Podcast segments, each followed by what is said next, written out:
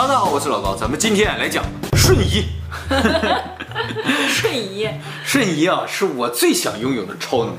我也是，没有超过瞬移的吗？我就是挺想要飞毯来着。瞬移和飞毯相比较的话，还是瞬移牛一些，对不对？我挺我更喜欢飞毯。为什么？飞毯很慢啊。飞毯有兜风的感觉。那你就开车 就坐飞机好了。你如果有了瞬移，就再也不能兜风了。哎，你怎么知道瞬移的过程风很小呢？风很大的。有了瞬移之后，就没有人再买跑车啊，就不需要法拉利了，对不对？不过要是讲法拉利和飞毯的话，那还是飞毯。那当然，如果我在法拉利旁边飞过去，哦，他简直是逊的。那小的时候，那个玩过家家，我经常会画一个飞毯卖。卖出去了吗？很人气，当然那小朋友都都想买我那个飞毯。所以你现在没朋友了？这个我想大家肯定有自己想要的超能力啊。反正对我来说，瞬移就是最好的超能力。嗯，今天呢，我就要告诉大家一个好消息，瞬移啊就要实现了。但是咱们今天不是都市传说啊，咱们今天来讲真正的物理啊。瞬移啊，瞬移。那么怎么通过物理学来实现瞬移呢？就是利用我们以前提到过这个量子纠缠。今天我们再稍微仔细讲一下，究竟是怎么回事啊？就在一百年前的时候，爱因斯坦刚刚提出这个广义相对论的时候，那个时候爱因斯坦牛了，这个物理学界就爱因斯坦最大了啊，大家都崇拜他。但是呢，爱因斯坦自己知道啊，他内心有一个始终解不开的结。就是量子力学，量子力学在一九零零年附近那个时候诞生。那么这个量子力学究竟有什么现象让爱因斯坦这么头疼呢？就是人们发现啊，这个原子核这个电子在外边狂转啊，按理来说它应该是有规律的。地球绕着太阳转是有规律的，对不对？比如说每三百六十五天转一圈，那这个电子绕原子核转应该也是有规律。但是不管怎么观测，人们发现啊，它这个旋转是没有规律的。爱因斯坦说啊，它应该不是乱转的，它是有什么规律，只是我们不知道。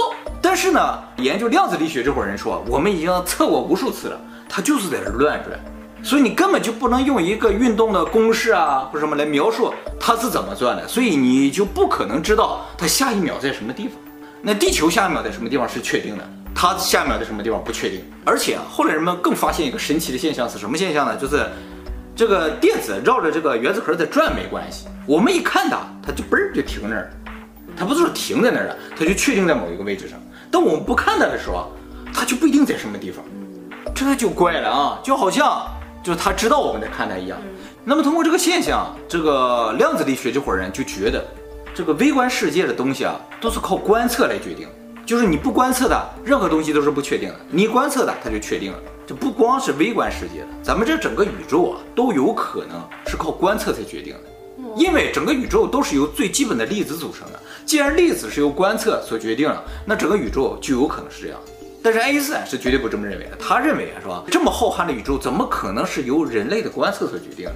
宇宙一百四十亿年前就有了，我们人类才出来几十万年呢。那就是别人观测的。呃，对，谁啊？对不对？于是呢，爱因斯坦就是留下了一句名言，就说我不抬头看月亮，月亮它也在那儿。就是说我看不看它？我观不观测它月亮肯定在那儿，但是按照量子力学的说法就不是这样的，就是说你一低头，月亮就不一定哪去了。量子力学最代表的物理学家就叫波尔，波尔和这个爱因斯坦吵了几十年，就吵这事儿。波尔始终坚信自己是对的，爱因斯坦始终坚信你这个想法是有道理的，但是里边肯定有错误。爱因斯坦并不完全否定的。后来呢，到一九三五年的时候呢，爱因斯坦抓到一个机会，就是人们发现了量子纠缠。爱因斯坦觉得我找到量子力学的漏洞了。这个量子纠缠是怎么回事啊？就是说把两个电子配对儿。什么叫配对儿啊？电子绕着原子核转嘛，它有个轨道，一个轨道上最多有两个电子，这两个电子的自旋方向是相反，这个就叫一对儿电子。那么得到这一对粒子之后啊，把它俩分开，一个送到很远的地方，另一个留在手边上。人们看一下手边上这个自旋方向向上，然后让另一组科学家去观察另一个，发现另一个哎正好自旋方向向下。这个他们就当时就想了，说难道这是一种必然？于是做了无数次实验，发现都是，只要看第一个朝上，第二个就朝下；只要看第一个朝下，第二个就朝上。于是呢，搞量子力学的人想，哦，莫非他俩之间有什么紧密的联系？就说他本身原先是不知道朝上朝下，结果一看他朝上了，另一个马上知道他朝上了，于是他变朝下。但是爱因斯坦不这么想，爱因斯坦首先认为啊，说有可能呢。是是他俩一开始就决定了一定是相反的。所以你看这个朝上，那个朝下，不就很正常吗？当时爱因斯坦打了个比方，就说我有一副手套，啊，一个左手，一个右手。我在不看它的情况下，把它分别放在两个盒子里，一个盒子放在我身边上，另一个盒子送到南极去。当我打开手边这个箱子，发现里边是左手手套的时候，我马上就知道南极那个是右手手套，就是这个道理。就是说，在一开始装箱的时候就已经确定了，第一个箱子肯定是左手的，第二个箱肯定是右手的。但是呢，后来经过实验确定啊，不是这么回事。第一个箱子里的手套，它有可能左手，有可能右手。于是爱因斯坦就说了，那还有一种可能，就是说他俩之间存在某一种通信的机制，只是这种机制我们还不知道。但是经过测量呢，这个通信的速度是超过光速的。那这个爱因斯坦就不接受了。爱因斯坦认为宇宙里最快的速度就是光速，嗯，所以肯定是某一种不可能超过光速的通信机制完成了这个看上去超过了光速的这么一个事情。那么这个事情呢，一直到爱因斯坦死，也是一九五五年的时候，爱因斯坦始终认为量子力学是有缺陷。那后来呢，这个随着技术的进步啊，这个实验做起来条件越来越好。直到一九八二年的时候，有个法国的物理学叫做阿兰·阿斯佩，然后写博士生论文的时候就搞了这么个实验，在法国做的。他这个实验就证明了爱因斯坦是错的，就是说这两个量子之间是并不存在任何沟通机制，而却能够实现一个量子的信息传给另一个量子。所以一度啊，阿兰·阿斯佩都被称作击败了爱因斯坦的男人。后来在二零一五年、一六年的时候，又一些世界上的大范围的做了实验，结果呢，都也都证明了爱因斯坦是错的。那么大家只需要知道一个结论就可以了，就是如果两个量子呢，它们配对儿，不管它们相距多远，对一个的影响会立刻产生对另一个的影响。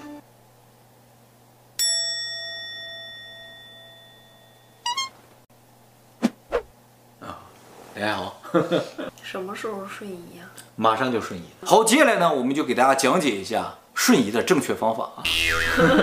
这个欧洲航空航天局，他们就在非洲的一个群岛上做了个实验，就是说在一个岛上，呃，生成两个配对的光子，把其中一个呢用激光传送到另一个岛上，这两个岛之间相隔一百四十三公里，然后用第三个光子去和这个配对的光子中的一个结合。第三光子的这个信息呢，就通过量子纠缠，一下子就传到了一百四十多公里之外的另一个量子身上。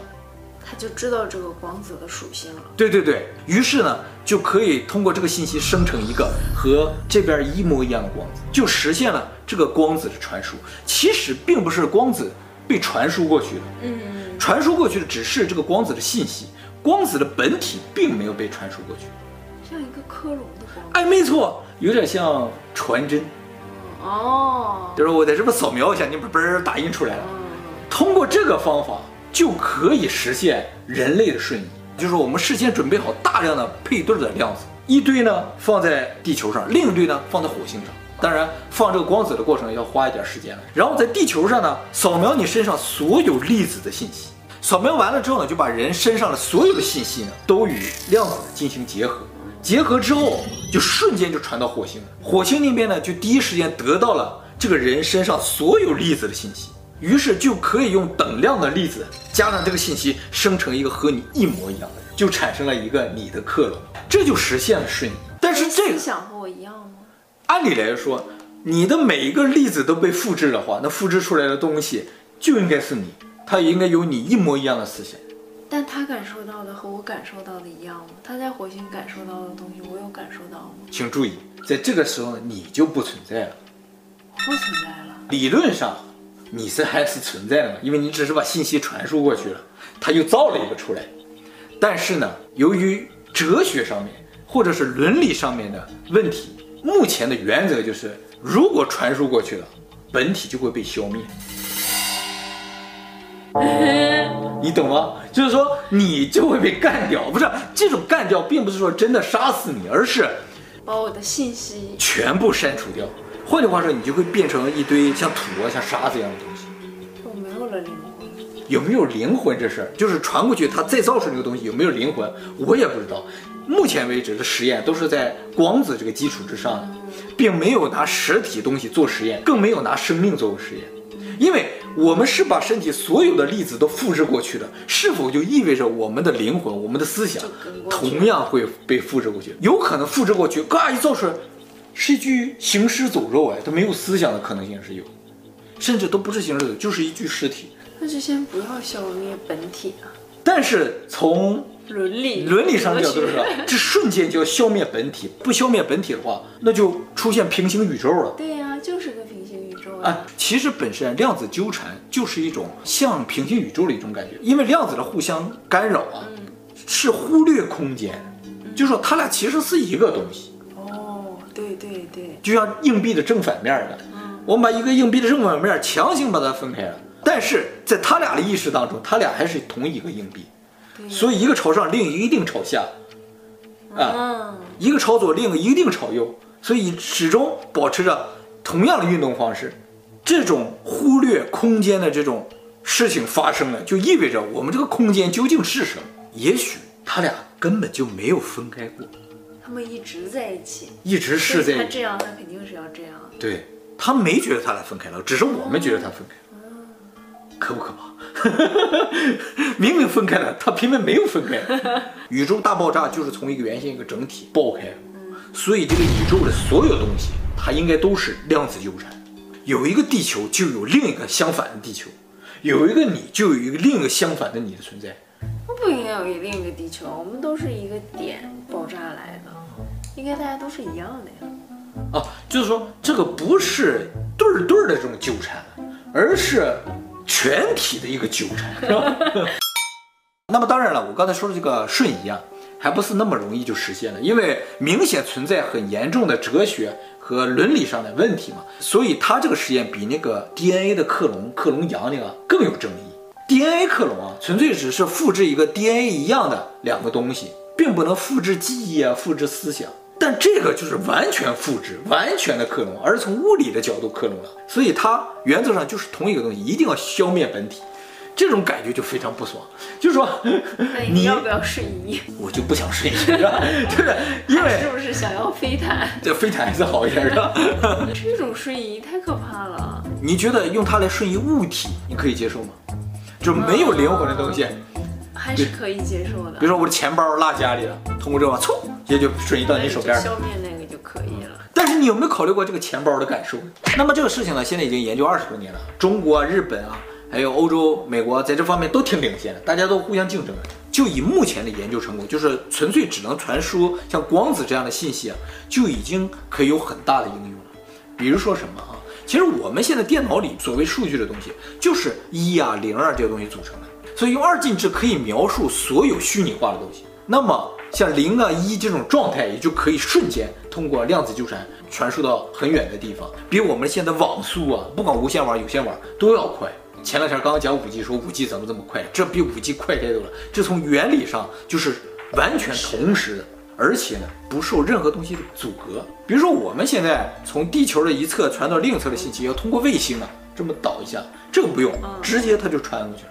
怎么传过去的不知道，而且怎么传过去不知道这个事情还有个好处就是，我们现在所有信息如果通过网线传输，就可能被黑客监听或者是阻拦。或者是篡改，就是你在网上输入了你的密码，其实这个密码也通过网线传出去了，用黑客截获了，一破解就知道你的密码。但是量子信息传输中间的传输机制不知道哎，所以黑客国家谁都不可能拦截这个数据。如果黑客能拦截这数据，首先先颁给黑客一个诺贝尔奖，对不对？所以这种高速的安全的信息传输就实现了。呃，打个简单的比方，就是比如说我在这说一二三。我想让你听到，你那边马上就听到一二三，不管你离我有多远。那么通过这个事情，大家能联想到什么？如果这个实现了，人类用意识进行沟通的世界就不远了。哦，这就跟用意识沟通是一样的，几乎不用说。对，你根本不用说，怎么传过去的也不知道。但是我想什么，你就知道我想什么，这就是量子传输。但是要配了对儿。对，只要配了对儿就可以，就能进行量子传输。所以，像仙女星人那种用意识进行交流的这个世界，绝对是有可能实现的，而且根本不需要特别高超的什么量子技术，就以现在的量子技术，几乎就能实现。关键是怎么把两个大脑配对的问题，对不对？但是啊，呃，就看是这个意识沟通先实现了，还是人的虚拟化先实现了。如果人的虚拟化先实现的话，那这个意识沟通就一点障碍都没有。本身人就是虚拟的嘛，就是零一这些东西啊。二零四五，嗯，二零四五的时候，真有可能这些都实现了。有观众问说，如果以前世界上存在高度的文明，怎么我们现在宇宙里没有看到他们造的卫星呢？根本不需要，卫星这东西属于非常低等的科技，对不对？高等文明都是用意识进行交流的，而且没有任何阻隔。对，他想去哪就去哪，肉体的传输还挺麻烦的，精神的传输想传哪就传哪，只要有量子纠缠的存在，一切都可以实现。那量子是哪来的？量子就是组成这个世界最基本的小颗粒，这个小颗粒就有这个特点，没有时间，没有距离，速度。无限大，但是你说它这么神秘，你也是由它组成的，尤其是你。